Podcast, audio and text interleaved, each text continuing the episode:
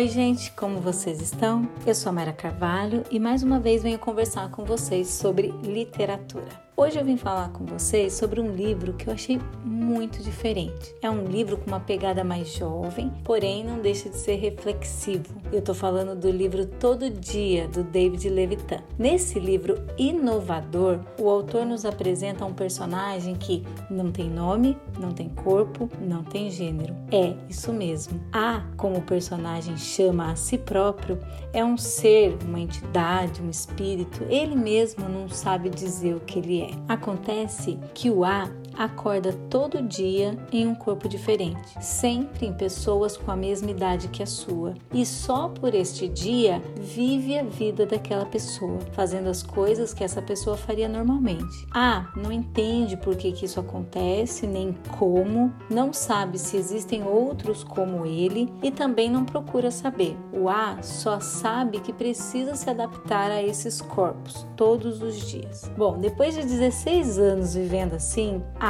já aprendeu que não deve interferir nem se envolver na vida dessas pessoas, porque no dia seguinte, inevitavelmente, ele vai acordar no corpo de outra pessoa. Até que certa manhã, A acorda no corpo de Justin e conhece a sua namorada, Rhiannon. A partir desse momento, todos os dias, A acorda e tem como único objetivo reencontrar Rhiannon, a garota para quem ele se abre. Aqui eu falo ele, mas é por causa da forma como o livro foi traduzido. Mas é bom a gente lembrar que o A não tem gênero. Ele não sabe se ele é menino, se ele é menina. Ele vive de acordo com o corpo em que ele acorda. Conforme a história se desenvolve, A e Rhiannon é, começam a desenvolver um tipo de relacionamento e é aí que as coisas se complicam, porque eles precisam encontrar uma maneira de continuarem juntos, mesmo a acordando num corpo diferente todo dia. Embora essa história pareça só mais uma história de amor proibido entre dois jovens, não se engane. As reflexões que ela proporciona são muito mais profundas, porque quando ele acorda todo dia num corpo diferente, a vive todos os tipos de experiência, seja no corpo de um menino ou de uma menina, uma pessoa muito magra ou muito gorda, com problemas financeiros, problemas com drogas, pessoas negras, homossexuais, ele sofre preconceito, bullying. Então, A consegue compreender todas as pessoas, seus dilemas, sem pré-julgamentos, porque ele já passou por muitas experiências, boas e ruins. E A narra pra gente todas essas experiências, o que também nos faz enxergar as coisas de um modo diferente, de uma forma mais intensa. Eu destaquei aqui uma frase de A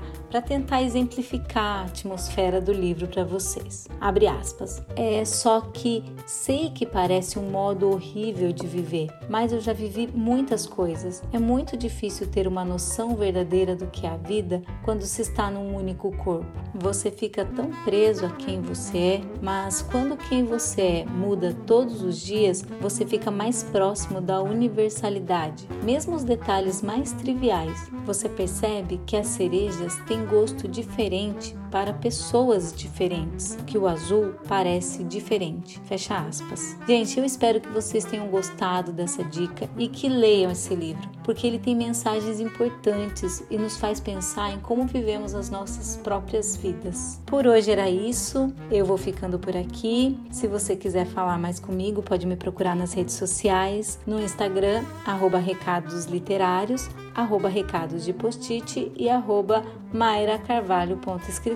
No Facebook, Mayra Carvalho, no Wattpad, Mayra Carvalho. Estou sempre disponível para conversar com vocês. Um grande beijo e até mais!